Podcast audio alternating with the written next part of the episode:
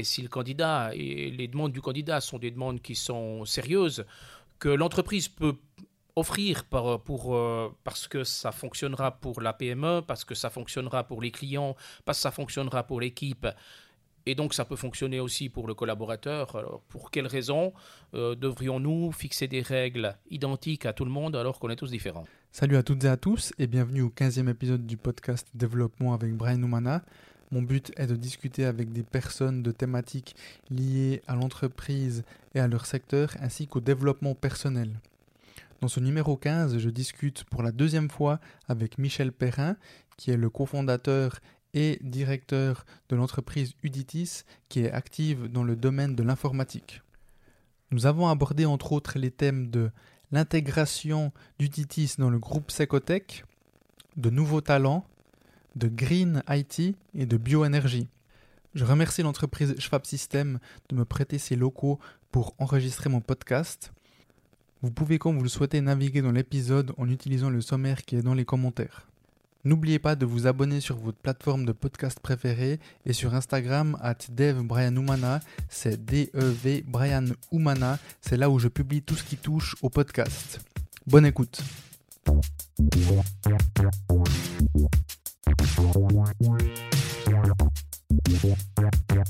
Salut Michel. Salut Brian. Merci d'être venu à la dernière minute. Agilité. exactement. Et hum, en fait, je voulais revoir cette année.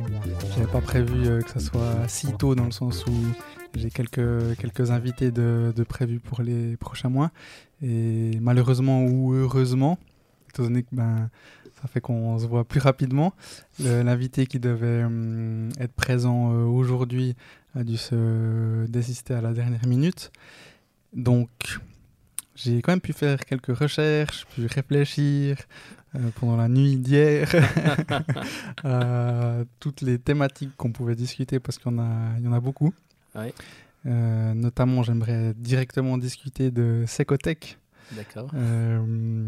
parce qu'en fait, pour revenir un peu en arrière, donc moi j'ai connu Uditis par ton il y a quand même quelques années quand j'étais à la HEG. Euh, l'entreprise m'a directement euh, intéressé ou interpellé. Euh, après, on s'est connus, c'était pour mon travail de bachelor, on s'était vu une fois dans vos locaux. Et puis après, on s'est revus hors cadre, hors contexte études ou même podcast, c'était avant. Et puis après, on a fait euh, ce podcast. Et euh, d'ailleurs, par rapport à ça, je ne sais pas si je te l'ai déjà dit, mais euh, je pense que c'est grâce à toi, que, en partie, que, que j'ai décidé de lancer le, le, podcast, parce que finalement, tu es la première personne à qui j'ai demandé. Et si tu avais dit non, je ne suis pas sûr que j'aurais continué les démarches. Je suis une personne euh, qui tient, qui va jusqu'au bout. Euh, mais là, peut-être que je me serais dit, euh, bon, voilà, c'était une idée comme une autre. Peut-être c'était pas une bonne idée. Et donc, juste pour revenir donc par rapport à Uditis, donc j'en parle souvent autour de moi aux personnes. J'ai commencé un, un brevet fédéral d'informaticien de réseau et donc j'en parle un peu, euh, savoir, euh, bah, il y, a, 4-5 personnes de Neuch, donc euh, voilà, je m'intéresse un peu à ce qu'ils font. Et, souvent, ben, moi, l'IT, ça me fait penser à Uditis. Même si nous, on est aussi dans l'IT, mais nous, on est dans la, limite entre l'IT, on va jusqu'au réseau, mais on s'arrête là. Et puis dans l'électricité, on s'arrête au courant faible. Et donc Uditis, quand j'en parle, généralement, non pas généralement, euh, toujours, j'ai jamais eu un écho négatif de l'entreprise. Donc, euh, euh, donc, donc, voilà, moi j'ai. C'est réjouissant. Ouais, ouais, non, bah, c'est clair. Et donc tout ça pour dire que quand vous avez annoncé que, que, vous rejoigniez le groupe Secotech, qui est un groupe basé à Zurich, hein, si je me trompe Alors c'est un groupe, le, le, groupe Secotech il est basé à Delémont. Euh, le, financement de ce groupe est, fait par une family office zurichoise. Ah voilà, voilà c'est ça, ok. Euh, donc, euh, en parlant avec quelques personnes, toujours par rapport à Uditis, ils ont été surpris par le fait que vous rejoigniez un groupe. Bah, c'est vrai qu'on quand on pense à, par exemple, si je prends, si je fais un parallèle avec avec l'électricité, où il y a le groupe A, par exemple, euh, qui, ont, qui ont mangé euh, tout un, euh, beaucoup d'entreprises de la région de Neuchâtel, du Jura, par, le, par le biais de, du groupe Viomné. Mhm. souvent, ça fait, ça fait un peu, un peu peur, si je peux dire ça comme ça. Et puis, on, on a, l'impression que quand une entreprise rejoint un groupe, qu'elle perd un peu ses, ses, ses, ses valeurs, son, son histoire. C'est pas toujours le cas, mais tout ça pour dire que ça m'intéresse beaucoup euh, qu'on parle de ça parce que finalement, dans les articles que j'ai lus aussi euh, à ce sujet, vous mentionnez quand même le fait que euh, c'est DBI Services, c'est juste? L'entreprise, tout à fait. votre sœur, si on veut dire ça comme ça. Notre sœur, oui, tout à fait. qui partage vos mêmes valeurs. Pardon. Et donc, le groupe partage aussi les valeurs de, de ces deux entreprises. Euh, je vais lire un, texte d'un article euh, que vous avez fait. Euh, et ça, c'est un extrait que tu as dit. Donc, convaincu de l'agilité qu'offre un groupe de sociétés ayant en commun le sens et les valeurs, nous avons trouvé avec Secotech le partenaire idéal pour étendre notre présence et notre savoir-faire technologique. Ce mariage permet à Uditis de profiter de synergies tout en conservant son ADN chose très importante. Oui, tout à fait. Et donc maintenant, en rejoignant ce groupe, quelles sont les ambitions du DITIS ah, mais les ambitions ne changent pas fondamentalement parce que tout compte fait, il y, a plusieurs raisons pour lesquelles on a rejoint le groupe. Hein. Il y a déjà le, le, fait que si tu veux prendre un peu plus euh, d'ampleur dans le cadre des projets, puis avoir des projets qui ont un peu plus euh, de force et de substance, euh, il est souvent nécessaire de pouvoir être affilié à des tiers. Et on avait, on avait cette crainte parce qu'on a vécu euh, les mêmes éléments que tu as mentionnés hein, dans le passé, toutes les lectures qu'on a faites a donné le, le groupé, mais le monde des banques nous a montré la même chose, c'est que souvent c'est un gros qui achète un plus petit, qui le bouffe, qui le passe à la machine, à l'essorage, et puis qui ressort une substance différente, et ce qui, qui en général pas mal d'énergie et d'intensité. Et pour nous, c'était absolument essentiel qu'on puisse, à un moment donné, essayer de grandir tout en gardant notre agilité. Et c'est ça toute la difficulté, hein, parce qu'un un bateau peut passer facilement dans le port quand il est agile et peut souvent à sa taille lui permet de garder de l'agilité, euh, des tailles grandissantes, on voit que ça devient un peu plus complexe à, manœuvrer. Donc euh, pour nous, c'était vraiment essentiel euh, de rejoindre un groupe en construction. Là, c'était plutôt le, fruit du hasard, soyons très très clairs. Hein. Nous n'étions pas en grande prospection pour rejoindre un groupe, mais on l'avait déjà mis dans notre dans nos possibilités, euh, parce que c'est compliqué à transmettre une entreprise. On avait un actionnariat très pluriel avec euh, beaucoup de collaborateurs, des associés, le CSUM dans l'actionnariat. Puis on considérait que ayant quelques personnes, entre autres moi, qui arrivent plus près de la sortie que de l'entrée de la vie professionnelle, il était nécessaire d'avoir des réflexions, euh, si possible en amont, parce que souvent les réflexions qu'on prend tard sont des réflexions qui sont pas tellement pérennes.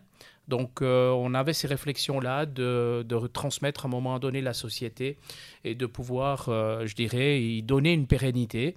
Et on a trouvé tout à fait idéal.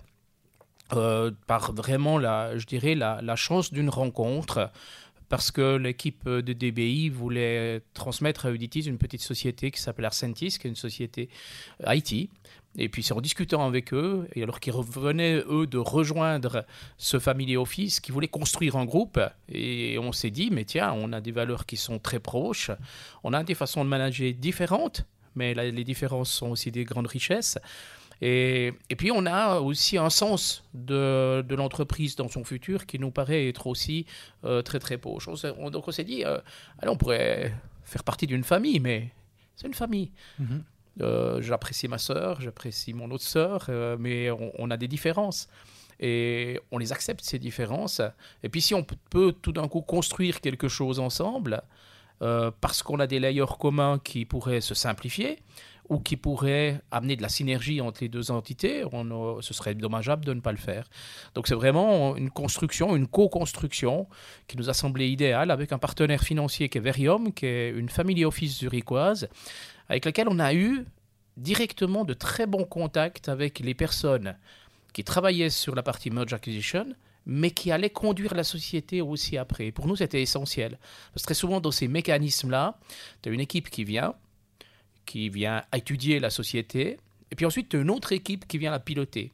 Hmm. Et de ce fait-là, tout le temps que tu as passé avec ces gens pour essayer de les comprendre, euh, tu le perds après parce que c'est de nouvelles personnes qui arrivent et qui débarquent, peut-être avec euh, un autre mood, avec euh, des autres visions des choses et avec euh, des autres, je dirais, attitudes. Et là, on a trouvé qu'on avait des attitudes, qu'il y avait des très belles attitudes de l'ensemble de ses partenaires, que ce soit Verium, que ce soit l'équipe de DBI et que ce soit, je dirais, mes collègues du côté du Editis parce qu'il fallait aligner tout le monde et que tout le monde soit d'accord.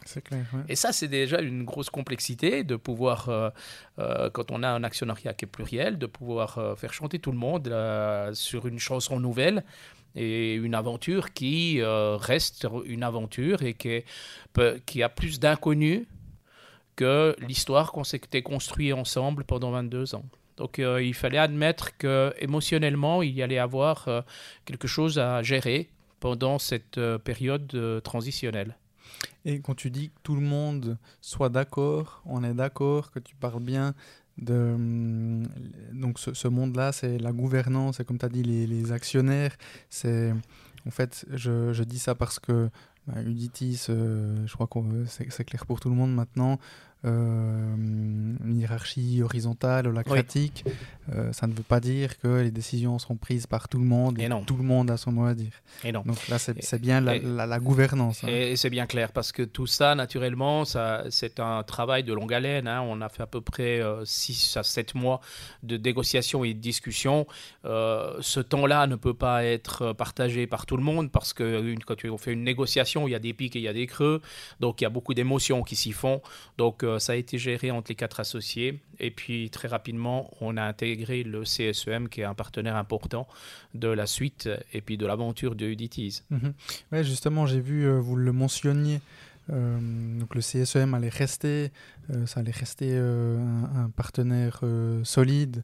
donc j'ai bien compris qu'il y avait effectivement un accord et que c'était positif pour toutes les parties, que ça soit dans, dans Uditis même et euh, pour les autres euh, parties prenantes. Et donc, euh, juste pour la, terminologie ou, ou, la définition, Family Office? Family Office, c'est une organisation, c'est une société qui gère des fonds financiers de familles qui ont gagné de l'argent et qui placent cet argent.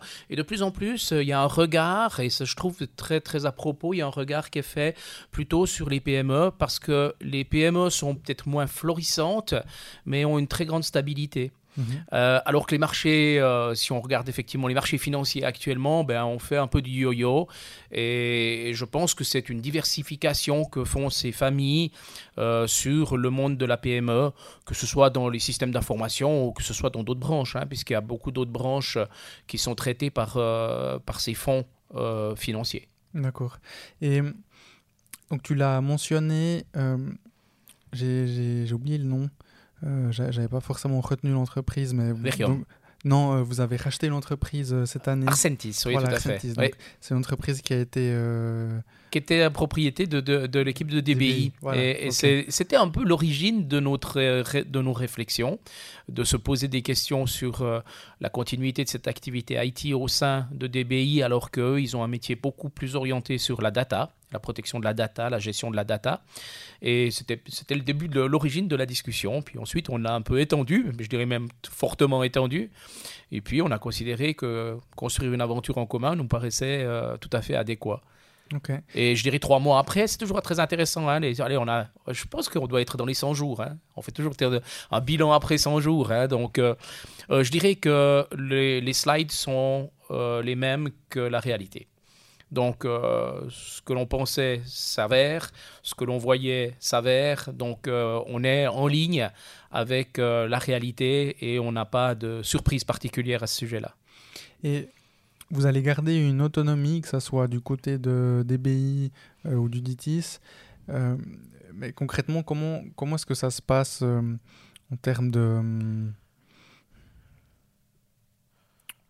on va dire de décision. Est-ce que, est-ce que, ce que vous, donc toi et tes collègues associés, ont toujours le même euh, feu vert qu'avant ou est-ce qu'il y a quand même certaines euh, limites et décisions qui doivent être plus remonté qu'avant peut-être? Euh, Oui, je dirais, je dirais, on avait déjà pris une nature euh, au niveau de l'organisation de la société avec un conseil d'administration de tiers, donc de personnes externes, mhm. et qui nous challengeaient, mhm. mais qui avaient le devoir de nous challenger. Donc, euh, déjà, les propositions qui étaient faites étaient souvent discutées et challengées. et j'ai l'impression qu'elles seront de nouveau challengées mais cette fois-ci avec euh, de nouvelles personnes. Alors je dirais que euh, le boulot qui change le plus, euh, c'est mon rôle, dans un premier temps, puisque moi je rapportais à un conseil d'administration de deux personnes qui étaient avec nous depuis plus d'une dizaine d'années. Donc on se connaissait bien, on savait là où on pouvait aller. Et puis là, je suis dans un nouvel apprentissage avec de nouvelles personnes. Donc on pourrait en avoir une crainte, et puis moi je me dis que c'est une nouvelle aventure. Je ne peux que juste regretter mes deux anciens administrateurs qui sont sortis de la société parce qu'on a fait une, euh, un super job ensemble. Mais soyons clairs, euh, mon métier, moi, change parce que j'ai un reporting qui est à faire à d'autres sociétés qui doivent aligner des reportings en différentes sociétés. Donc, euh, de ce fait, oui, mon métier change, mais c'est à peu près le seul qui change dans l'entreprise. Euh, et soyons très clairs, si Uditiz performe et a des résultats qui sont satisfaisants, euh, euh, continuera de pouvoir profiter de cette liberté que l'on a et puis de cet acte de proposition. Mais je dirais un peu de la même façon qu'on l'a eu dans le passé. Si on est en difficulté, ben, on a un conseil qui, est plus, qui discute plus. Et si on est, si on est sur quelque chose qui est plus facile, eh ben, on peut continuer de développer la société. Il est bien clair qu'on va réfléchir un peu en commun aussi pour euh, qu'on puisse agréger peut-être de nouvelles structures. Donc on a quand même un métier qui s'étend. Euh, vis-à-vis de la partie, je dirais, euh, du groupe. La partie du groupe, on veut y mettre un poids. On veut y mettre un poids et on y donne déjà une image au niveau du groupe, hein, parce que ça c'est aussi quelque chose qui est intéressant. Euh, le groupe doit donner sa propre image, sa propre vie. Et pour nous, le groupe, c'est un attracteur de, de talents. Je ne sais pas si on le dit attracteur. Il doit attirer en tout cas les talents. Donc on va le profiler pour que ce soit euh, une belle image de société dans lesquelles des collaborateurs ont envie de passer du temps. Et ça, c'est totalement en ligne avec euh, notre vision des choses, puisque on est sur deux paradigmes. Hein. On doit avoir des clients contents, des collaborateurs contents. Et si ça se passe bien et que ces deux acteurs sont satisfaits, les chiffres devraient être profitables. Mhm. Donc, euh, et on est dans cette euh, dynamique-là avec le groupe où on va pouvoir profiter peut-être l'un de l'autre pour être, pour attirer de nouveaux talents dans l'entreprise. Je pense que dans le futur, euh, je dirais futur proche, ce sera une des complexités des sociétés de systèmes d'information, c'est de pouvoir euh, happer des talents, les garder, les maintenir dans l'entreprise, et pour ça, il faut beaucoup de créativité. Je ne pense pas que c'est la problématique de... dans tous les secteurs? Une des problématiques futures dans tous les secteurs. bien sûr, mais peut-être euh, c'est une des problématiques de tous les secteurs. Et, et, je dirais, on a encore une double problématique qui se crée, c'est qu'il y avait il y a eu à un moment donné énormément d'attractivité sur euh, le marché de la formation autour des systèmes d'information. Et puis on peut, après, les gens sont partis un petit peu dans les parties fintech, dans la finance, dans le social aussi, euh, beaucoup de monde dans le social. Et puis un petit peu plus de difficultés. Ça s'est un petit peu, euh, ça, ça s'est un petit peu requalifié euh, avec l'arrivée du numérique un peu partout. Mhm.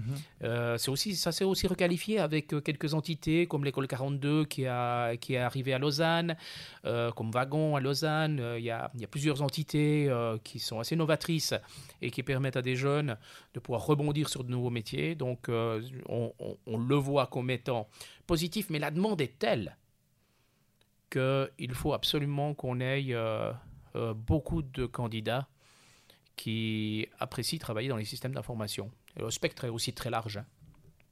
Et est-ce que tu, remarques euh, un changement dans la façon dont les candidats se présentent, dans le sens où est-ce que tu trouves qu'aujourd'hui les personnes demandent directement certaines conditions et ce sont des conditions qui n'étaient pas forcément demandées avant Oui, tout à fait. Mais bien sûr, euh, quand euh, bah, ça, il faut toujours savoir qui c'est qui tient un peu le couteau.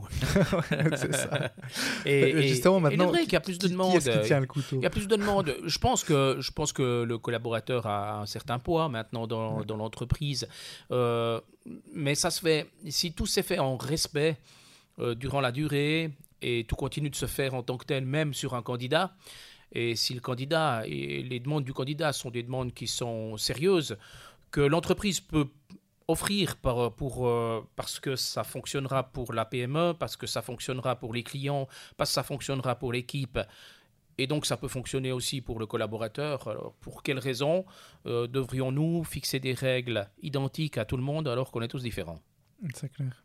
C'est un peu compliqué cette partie-là, mais ça reste. Euh, moi, je, suis convaincu que c'est là que l'on doit amener de la valeur ajoutée pour des PME, pour des sociétés comme les nôtres.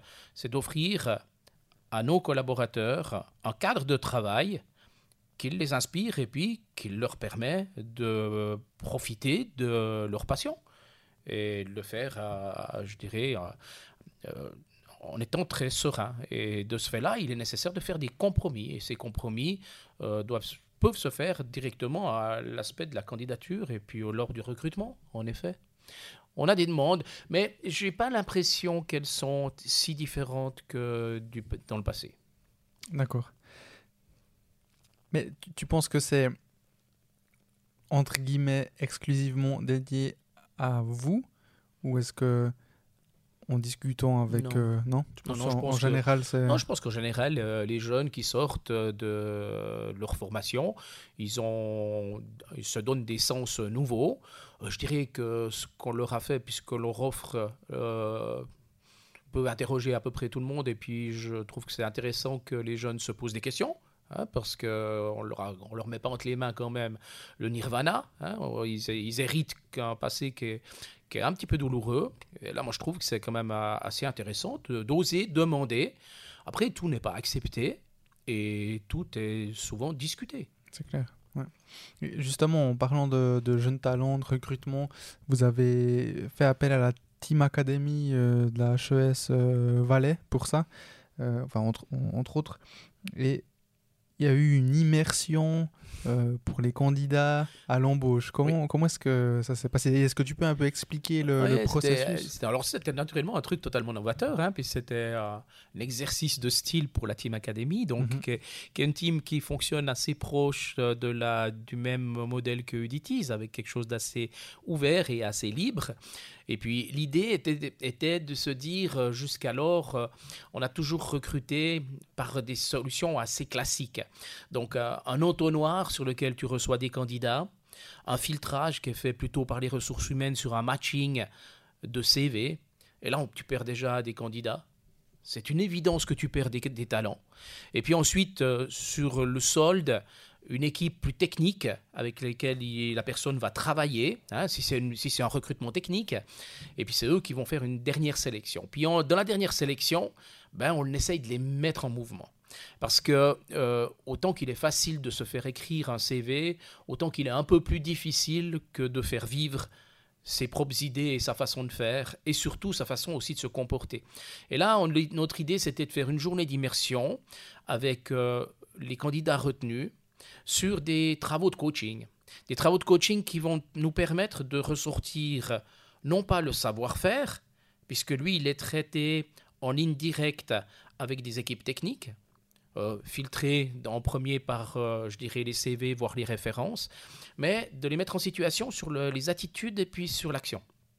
Et très souvent, quand on passe à l'action, c'est là que ça se complexifie. Parce qu'on doit réussir à avoir des personnes qui sont autonomes, mais qui ont un esprit d'équipe. Donc c'est naturellement assez antagoniste comme type de démarche. Donc on doit pouvoir mesurer cela. Et là, l'équipe a bien bossé, cette équipe de jeunes, là, ils ont super bien bossé. Et puis, ils nous ont fait euh, grande surprise sur la façon de faire. Donc, avec euh, des jeux de rôle, des, des, des, exercices, et puis euh, des bilans tirés. Et je dirais que les trois, quatre personnes qui sont sorties de, ces, de cette immersion et qui ont été engagées, eh ben, ils sont encore là. Donc, ils ont passé leur cap des trois mois et je pense qu'ils vont continuer de nous accompagner. Donc, euh, j'ai trouvé que c'était quelque chose qui était assez intéressant, qui est un peu ambivalent par rapport à la remarque que je faisais au préalable sur la complexité de trouver des talents. Euh, là, c'est plutôt pour euh, des postes où effectivement on a une quantité de personnes qui nous, qui, nous sollicitent qui est un peu plus large.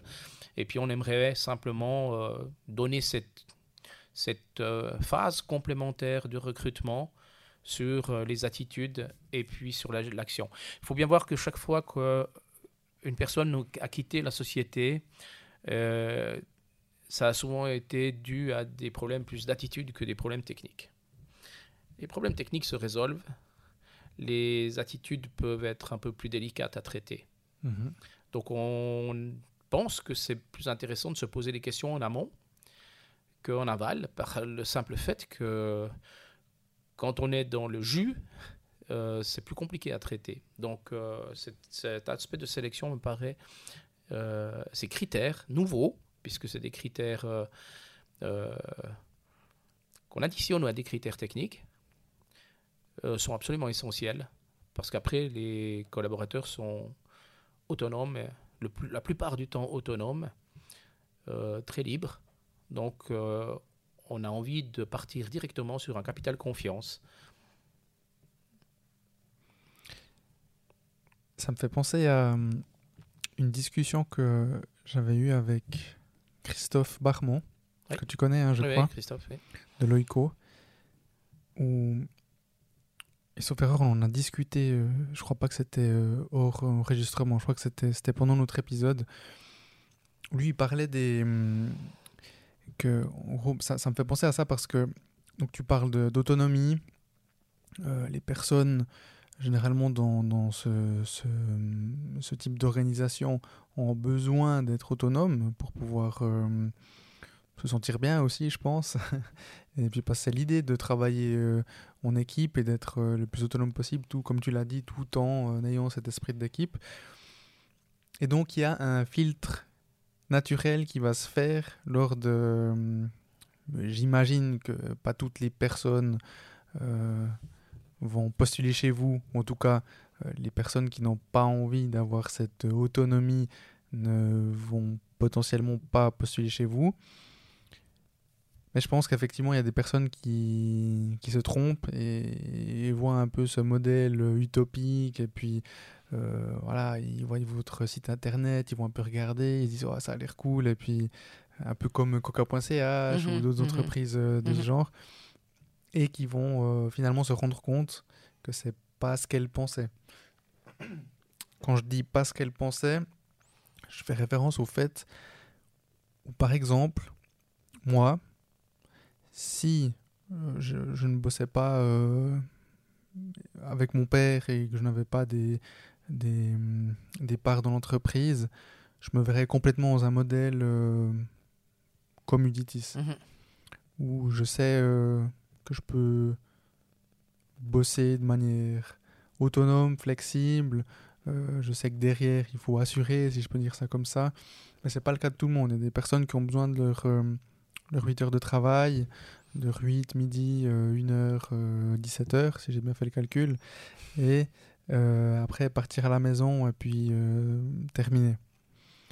Et en fait, ce qu'on discutait avec, euh, avec Christophe, c'était justement que lui, selon lui, il pense, je ne vais, pas mhm. dire des, choses que lui ne dirait pas, mais en tout cas, c'est un peu comme je l'avais compris, que aujourd'hui, pour attirer les talents, il, faut plus d'entreprises de ce genre. Et après, moi, ma, ma question, c'était un peu, ok, mais on fait quoi avec les autres? Non, alors, euh, je, je, mettrai un petit bémol. Euh, je pense que si on prend les modèles de ces entreprises euh, qui viennent de l'holacratie, les entreprises libérées et autres, on disait qu'il faut être responsable, autonome, engagé. Et, moi, je pense qu'il faut être engagé. Ça, c'est essentiel. Et pour être engagé, il faut être à l'aise par rapport à, ses propres, à sa propre personnalité.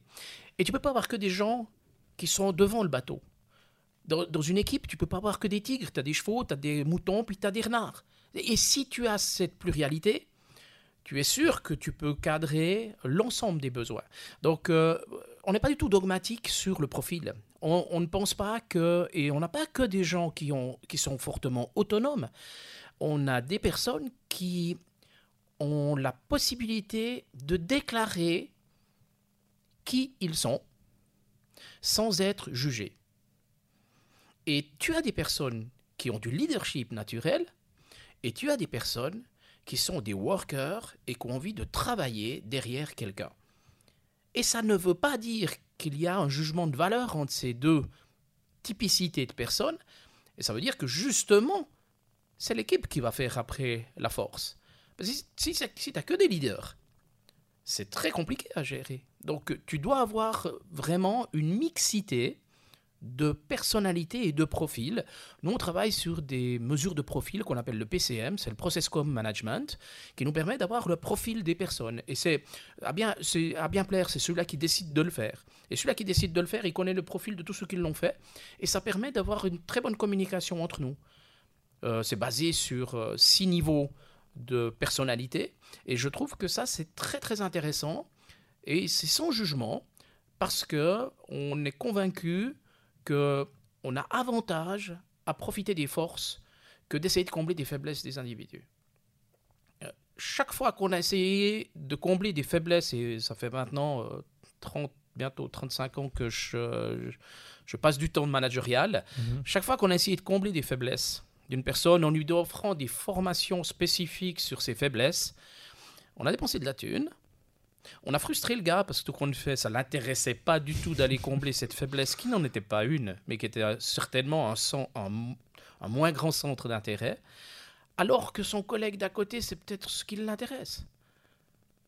Donc, euh, qu'on ne cherche pas à faire euh, une forme, une géométrie euh, la plus lisse possible pour chacun des candidats, parce que là, effectivement, c'est des moutons qu'on pose les uns à côté de les autres et qui répondent à des processus qui sont hyper standards. Notre métier n'est pas basé sur des processus hyper standards, parce qu'il faut aussi de la créativité, il faut de l'originalité, et puis surtout, ce qu'on déballe le lendemain, c'est déjà perdu. Donc, on doit toujours être fortement créatif et oser se remettre en question. Donc, on doit admettre qu'on a des processus un peu cabossés. Mais quand je dis cabossés, c'est dans le bon sens du terme. C'est que c'est cabot, euh, peuvent euh, une fois s'enchevêtrer pour amener de l'aide à quelqu'un, et puis une peine qui est, qui, est, qui par un tiers qui apprécie faire quelque chose de différent. Donc euh, ça crée plus de difficultés managériales, parce que naturellement c'est plus facile de poser des petits carrés les uns à côté des autres, mais c'est nettement, nettement plus durable au niveau de l'individu, parce qu'on ne doit pas chercher à pousser les personnes à faire des choses qu'ils n'aiment pas. Et ça, c'est. Tu, tu l'as dit et tu le vois. Moi-même, je l'ai. Enfin, on l'a remarqué aussi dans, dans l'entreprise où nous, on a, on est une toute petite entreprise et donc euh, aujourd'hui, on peut pas, on peut malheureusement pas dire euh, ou donner l'opportunité à une personne de, par exemple, qu'elle fasse que de la configuration de Switch. Tu vois, nous, on, mhm. peut, pas faire ça. On n'a pas une personne dédiée à 100% à ça. Et hum, donc, c'est vrai qu'on a eu perdu euh, euh, quelqu'un parce que euh, cette personne voulait uniquement configurer. Mhm. Et nous, aujourd'hui, on peut, on n'a pas ça. C'est une des raisons qui nous pousse à nous développer, pouvoir donner plus de choses que les personnes veulent faire et non pas euh, les doivent. Voilà, exactement. Mais c'est pas simple quand même, hein, parce qu'il faut être très clair, c'est qu'on a besoin d'une taille critique pour pouvoir le faire. Mhm. Euh, mais dans mon quotidien, comme dans le tien, comme dans le quotidien de tout un chacun, le 80-20, on retombe souvent sur la loi de Pareto, le 80-20 est tout à fait acceptable. Ça veut dire qu'il y a 20% sur lesquels on est en accord, comme quoi on ne va pas pouvoir délivrer un truc exceptionnel, mais on doit le faire parce que ça fait partie de vider la poubelle à la maison et puis qu'on puisse quand même vivre en société. Et tout le monde est d'accord de le faire. Et quand on arrive à des, à, des multiples qui sont un peu différents et quand on arrive à des 50-50 parce que 50% on doit, 50% on veut, euh, c'est à ce moment-là que les collaborateurs partent. Et si l'entreprise peut offrir à des collaborateurs plusieurs vies à l'intérieur de l'entreprise parce qu'ils s'y sentent bien et qu'ils peuvent grandir, mais grandir euh, pour toi et pour moi et pour d'autres, ce sera différent. Il y en a des qui veulent grandir par la passion, parce que c'est des personnes qui aiment la technique, et puis devenir des experts. Il y en a d'autres, c'est la gestion de projet. Il y en a d'autres, c'est le management, parce qu'ils aiment les humains. Euh, mais si chacun peut profiter dans l'entreprise de gagner en connaissances et en compétences euh, différentes nouvelles étapes, pour toujours être affûté, puis toujours être motivé, et toujours avoir de l'énergie dans l'entreprise, on a tout à, on a tout à gagner. Et ça, ça demande beaucoup de, flexibilité. Et, et ce n'est pas, pas un buzzword, l'agilité. L'agilité, elle commence par ça. Elle commence par accepter la différence entre les personnes. Mais quand on dit l'accepter, ça veut dire que les rendre légers à pouvoir le dire et sans jugement. Euh, j'aime innover, je n'aime pas le travail récurrent. Je suis pas très bon en administration. Je bosse avec un collègue avec lequel je bosse depuis 25 ans. Il est bien carré. Il aime l'administration. Il le fait très bien. J'ai besoin de lui. Il a besoin de moi. On forme une bonne équipe. Et on est d'accord sur ces schémas. Parce qu'il n'y en a pas un qui est en tension par rapport à une attente qu'on ferait de lui, alors que sa personnalité, ne, lui permet pas simplement de l'adresser facilement. Tu peux apprendre, mais tu ne peux pas y aller si facilement que ça. Mhm. Et puis là, on perd beaucoup d'énergie. Euh, en tout cas, dans les entreprises, moi j'ai l'impression, on perd beaucoup d'énergie pour essayer de faire euh, des gens parfaits. Alors que euh, dès qu'on sort et puis qu'on arrive dans la vie, on, est déjà, on est déjà dit imparfait. Et qui peut définir qu'est-ce qu'est la vraie perfection? Mhm. Et est-ce que en entrant dans le groupe, ça va également permettre aux collaborateurs et collaboratrices de pouvoir plus grandir? Et là, quand je parle de grandir, justement, je parle de cet aspect euh, de charge de travail, responsabilité, euh, diversification des, des, des, je vais dire tâches. Oui, bien sûr. Euh, mais bien sûr, parce qu'on a simplement un, terrain de jeu qui est plus grand. Mhm. Terrain de jeu qui est au niveau des localités, hein, parce qu'il faut, faut se voir, hein, nous on est 65 personnes et on a des personnes qui vivent du côté de Lausanne, qui vivent du côté du Jura. Donc déjà, au niveau de la mobilité, de pouvoir travailler dans des zones d'activité où, il y a, où on évite euh, trop de déplacements, parce que ce déplacement, il, est embêtant pour le collaborateur et pour l'entreprise. Euh, pour grandir dans une autre structure parce qu'on a envie d'un changement, mais de rester dans le groupe parce qu'on considère qu'il a des valeurs qui sont communes à ma propre personnalité. Donc euh, oui, ça, ça élargit le terrain de jeu et ça permet à des collaborateurs qui ont envie de grandir de pouvoir grandir dans l'entreprise. Et on a, on a tous cette petite envie hein, qui est derrière. Et je crois qu'il ne faut pas, faire il faut pas qu'on ait un leurre et de faire peur qu'une entreprise qui est dite assez horizontale dans son acte de décision, c'est surtout pour accentuer le travail sur qui s'est fait. Donc ça sert à quoi que quelqu'un d'en dessus donne des droits ou des autorisations à des personnes qui ont les compétences? Donc euh, c'est plus dans ce sens-là. Et puis à tous les niveaux. Et, ça, ça peut permettre à chacun de grandir. Nous, on a une structure hein, quand même au niveau de l'entreprise. Donc, euh, on grandit dans une structure. On a des associés qui sont les partenaires de la boîte. On a ensuite des mentors qui sont des personnes qui ont été euh, invitées par euh, les associés. Ensuite, on a des experts qui sont souvent des personnes qui ont été plébiscitées après leur candidature par l'ensemble des collaborateurs. C'est aussi assez intéressant hein, comme type de démarche. Et puis des spécialistes qui commencent chez Uditis et puis qui interviennent euh, comme euh, dans leurs euh, premières activités chez Uditis. Et donc on a aussi un peu cette caste, simplement on essaye de la distordre, en tout cas d'y créer une distance par rapport à l'exploitation et l'opérationnel. Pour que le, le quotidien, ne soit pas bloqué par une hiérarchie de contrôle, d'autorité et de pouvoir, qui souvent est castrative. Je suis incapable de faire le travail de certains collaborateurs, et même de la plupart des collaborateurs techniques. Je me sens tout à fait à l'aise et ils le sont aussi. Je douterais qu'ils puissent faire mon job. Donc, euh, de, ce fait-là, partageons simplement les jobs, on donnant leur propre nature, quelle est la hauteur et quel est l'impact de ton activité sur l'ensemble de la société. Et je crois qu'il ne faut pas qu'on mélange tout. L'organisation agile, organisation plutôt libérante, est une organisation d'exploitation opérationnelle qui permet au plus près du terrain de prendre les bonnes décisions. Et quelle a été la réaction des collaborateurs et collaboratrices.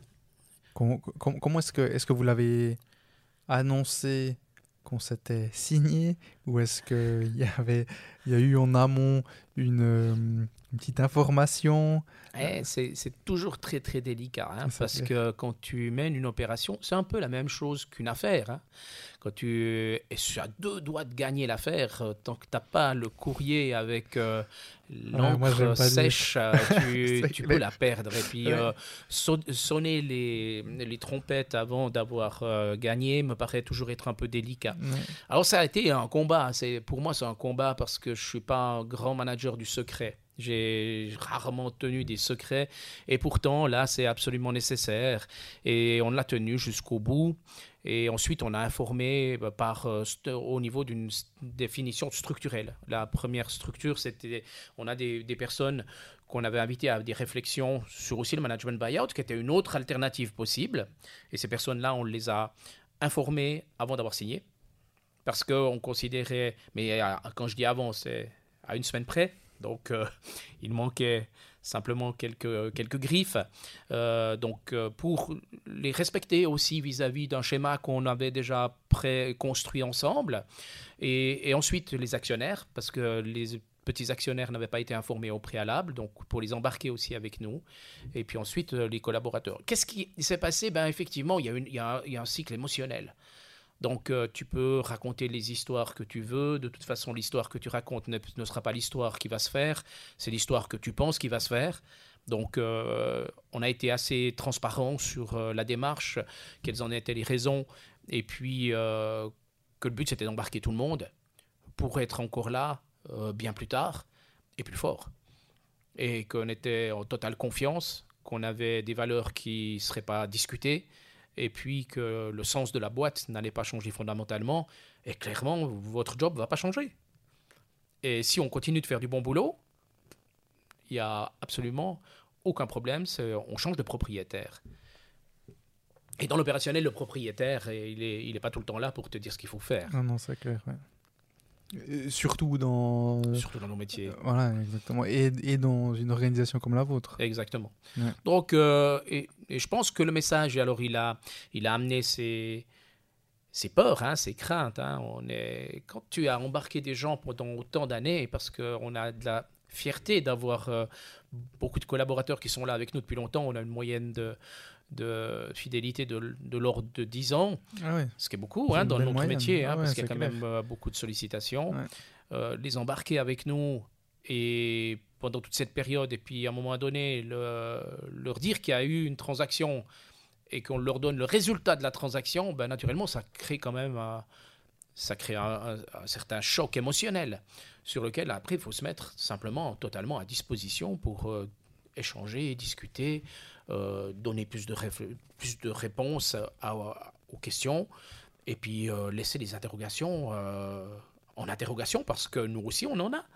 Et nous aussi on en avait, mais moins que celui qui recevait l'information directement parce que ça faisait déjà allez, six mois, entre six mois et neuf mois qu'on travaillait avec les sociétés avec lesquelles on allait se rejoindre et créer une nouvelle famille. Mmh mmh et ça s'est bien passé, euh, parce que derrière le, je dirais le cycle émotionnel normal et attendu, on a été ouvert, on était là au, question, au questionnement, on, on est revenu travailler avec eux pour une raison assez simple, c'est que c'était une grosse opération. Et avec un de mes associés, on a passé beaucoup de temps sur euh, des travaux, ce qu'on appelle sur une due diligence. Et de ce fait-là, on a un tout petit peu mis en parenthèse l'opérationnel. Et inévitablement, quand on dit mis en parenthèse, c'est souvent énergiser. Parce que notre job, en tant que dirigeant, il est plus dans énergiser que faire pour les autres. Donc euh, il faut être là, il faut être à l'écoute, il euh, faut mettre un peu de jus là où il faut, il faut être exemplaire. Et puis là, on était un petit peu en parenthèse sur un sujet qu'on devait tenir Hmm. en période secrète. Donc, euh, comme un petit peu si on t'abandonne sans te le dire. Donc, euh, donc il fallait reprendre cela et puis revenir à l'opérationnel et revenir dans les contacts, dans les relations avec nos collègues pendant ces trois premiers mois, chose que je trouve qu'on a, qu'on a bien fait. Je trouve qu'on l'a bien fait et là on est totalement dans le bateau de, de. Mhm, mhm. ok. Bah, je me réjouis de hum, voir cette suite euh, de loin et un peu de près quand tu me raconteras euh, comment ça se passe. Et hum, pour parler un peu du secteur euh, de l'IT, Aujourd'hui, hum, enfin aujourd'hui, ça fait déjà quelques années qu'on parle de, des nouvelles énergies, des nouvelles des énergies renouvelables, euh, et on sait que le, secteur IT est un, gros euh, énergivore. Euh, si on, par exemple, le cloud et data center. Je voulais savoir un peu ce que, ce que toi t'en penses et si bah, maintenant le groupe Secotech font des, des, des, pas dans ce sens où maintenant justement on parle de la, là où le Green IT. Donc euh, que ce soit avec des, des, serveurs qui sont euh, beaucoup moins énergivores et, euh, qui peuvent, qui peuvent engloutir entre guillemets plus de données avec moins d'espace. Et puis maintenant, ben, justement, on a des data centers qui sont c'est du free cooling, c'est du photovoltaïque. Enfin, y a, y, y a, quand même, on voit quand même de plus en plus de, de développement dans cette partie, dans cette partie d'énergie renouvelable où on entend des, des euh, bah, que ce soit dans les GAFAM ou autres, euh, en fait j'ai dit toujours GAFAM, mais maintenant il, avec euh, Facebook qui a changé de nom, je crois que c'est plus GAFAM. GAMAF. voilà. GAMAM, Gamam. On va, on va laisser GAFAM. ouais, ouais. Donc eux aussi annoncent des, euh, un bilan carbone euh, à zéro euh, d'ici euh, trois ans ou autre. Et puis, qu'est-ce que, est-ce que, est-ce que toi tu as un, un, ressenti par rapport à ça dans, dans nos régions ou qu'est-ce que vous justement vous faites dans ce sens-là? Bon, soyons très très clairs, il ne faut pas faire du greenwashing hein, par rapport à cette démarche-là. Nous sommes des producteurs de solutions logicielles des accompagnants dans des sociétés sur leur digitalisation, euh, des aides pour euh, s'occuper de l'informatique euh, globale d'une entreprise et nous n'avons qu'un pilotage restreint. Donc ça veut dire qu'à un moment donné, on est chez un client qui a sa propre stratégie et nous, on accompagne et on est un intégrateur chez ce client. Et je crois qu'on doit être très très au clair que sur ces dynamiques-là, on n'a pas énormément de latitude sur euh, ce type de réflexion, si ce n'est qu'on peut en parler. Et ça, c'est dans notre quotidien. Mais ça, c'est très personnel. Ça veut dire que moi, dans mon quotidien, euh, j'ai la chance de travailler, d'avoir des vies un peu à côté, et puis de pouvoir être, euh, je dirais aussi en, activité dans un conseil d'administration d'une société qui travaille dans le développement durable. Donc ça me remplit et puis ça m'enthousiasme. Mais euh, dans le cadre de, de Uditis, dans le cadre de Secotec, on ne peut que le faire du moment où on fait un développement logiciel par, je dirais, en le visant d'une façon smart. Donc ça veut dire récoltons les données dont on a besoin, travaillons avec euh, les data centers qui nous semblent être les plus adéquats sur euh, leur bilan énergétique, ce qui est compliqué à gérer parce qu'ils ont tous euh, des slides qui sont très solides. Donc c'est assez compliqué, et puis surtout qu'ils sont en pleine mutation et puis en pleine évolution. Faisons des choix de blockchain qui sont des blockchains qui sont moins énergivores. Il en existe moins énergivores que d'autres.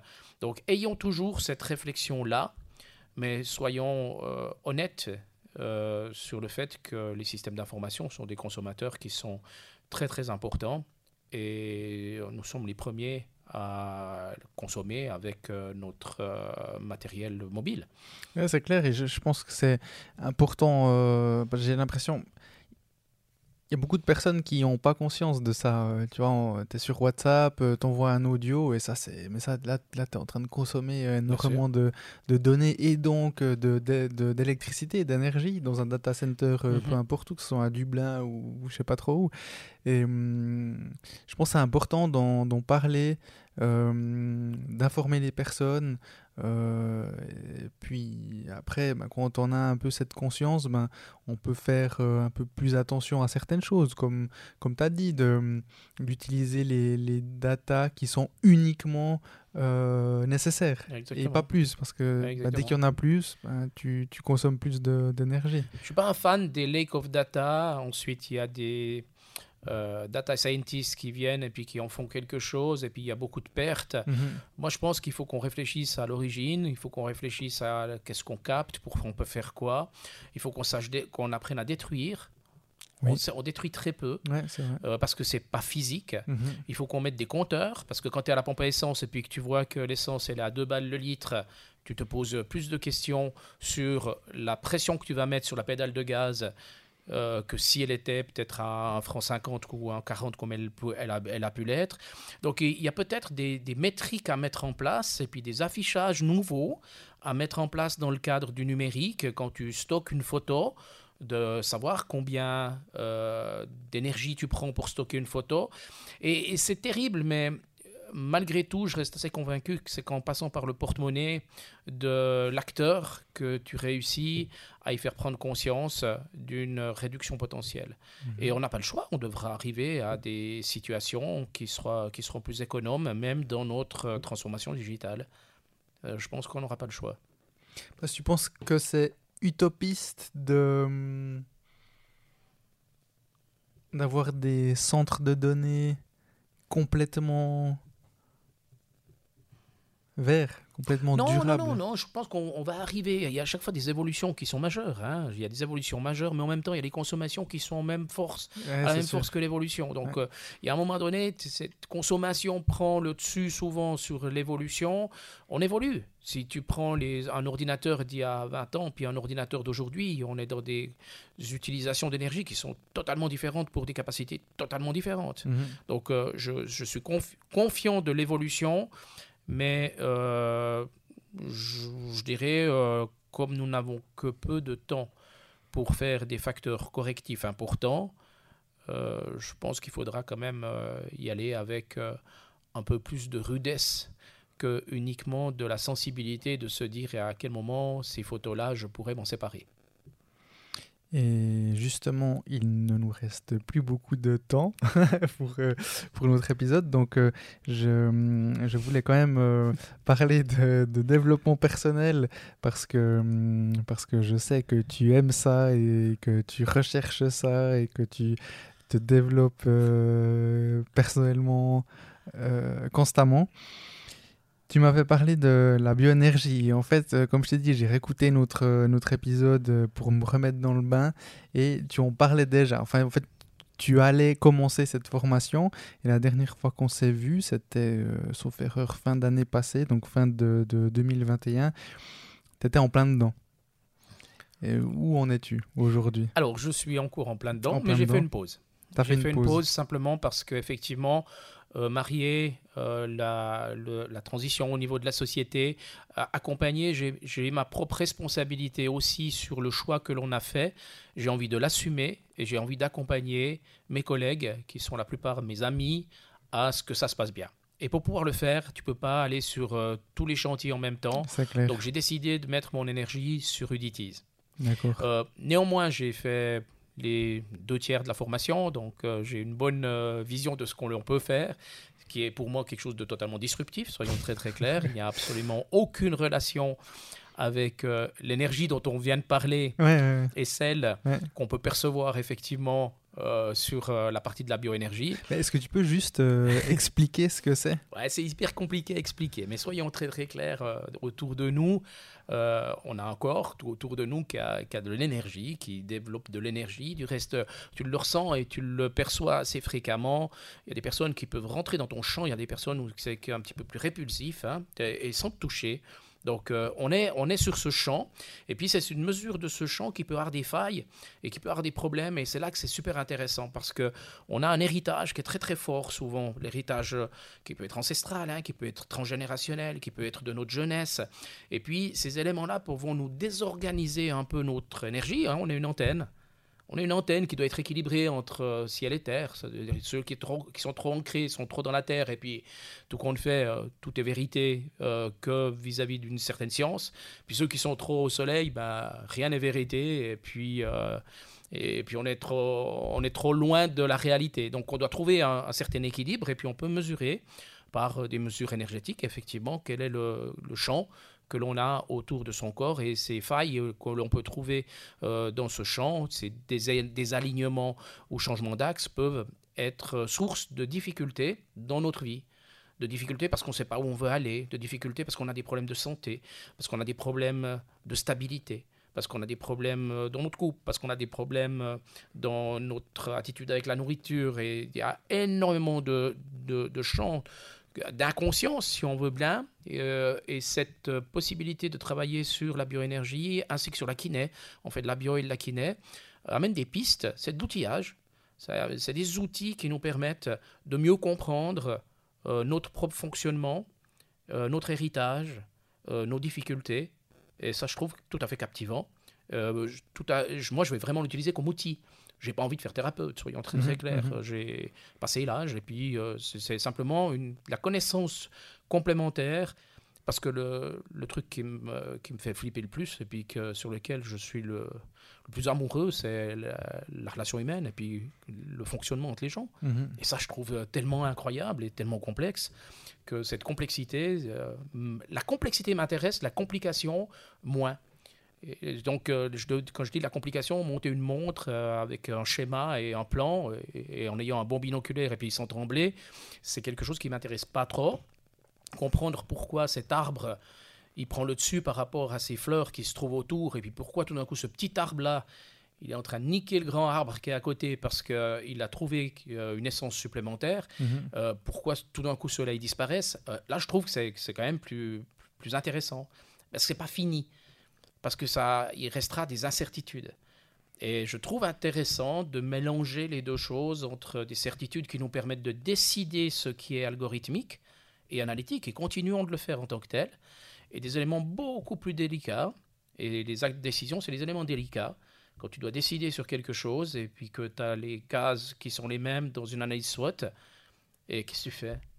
Qu'est-ce que tu écoutes eh ben, Il faut écouter le cœur. Et c'est assez terrible, et c'est assez dramatique, comme on n'a pas le droit de se le dire, qu'à un moment donné, le cœur a raison par rapport euh, à la tête.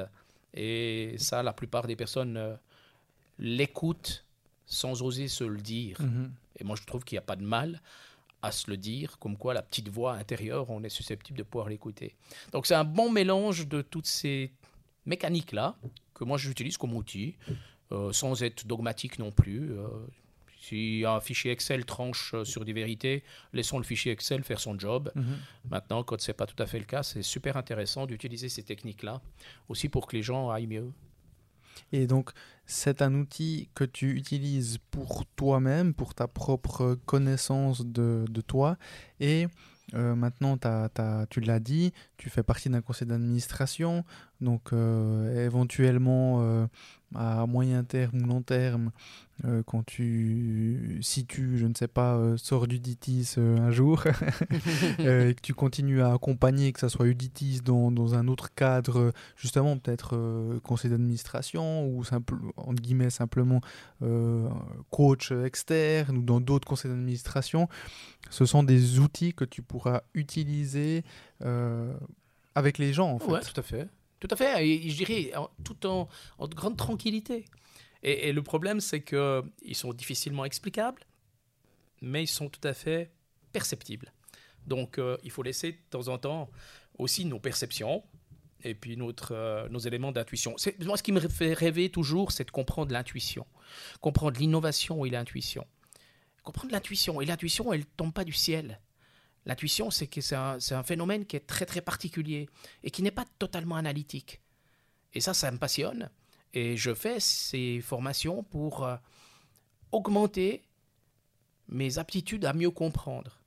C'est juste un, intérêt de s'enrichir sur un terrain de connaissances que je n'avais pas et que j'ai appréhendé au début parce que je suis un peu quand même cerveau gauche et puis assez cartésien, euh, mais qui me, ouais, qui, qui m'enrichit et qui me donne un complément d'information qui est super intéressant à revenir une fois au 30e épisode, je, te, je raconterai d'autres. complètement, c'est ce que je me disais. Et je voulais quand même aborder euh, la, bioénergie parce que euh, justement, euh, tu es donc Uditis, entreprise qui évolue dans les systèmes d'information, ah, et Michel Perrin qui évolue dans la bioénergie.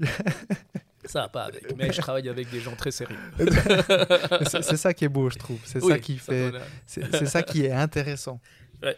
Donc euh, volontiers, on, parlera de ça, uniquement de ça. Ce sera une heure de bioénergie.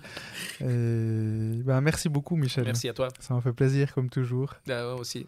Et on, je te suivrai de, de, près dans cette euh, nouvelle, euh, nouvelle étape. Ouais, merci bien, Marianne. À bientôt. Bye bye. Merci à toutes et à tous d'avoir suivi cette conversation. Et si ces discussions vous apportent un minimum d'informations, si elles vous aident, vous motivent ou que simplement elles vous plaisent, pour m'aider à continuer, abonnez-vous à Développement avec Brian Oumana sur votre application de podcast et ou sur YouTube et partagez-le autour de vous. Je vous en suis reconnaissant. Je vous donne rendez-vous au dernier vendredi du mois prochain. Ciao ciao.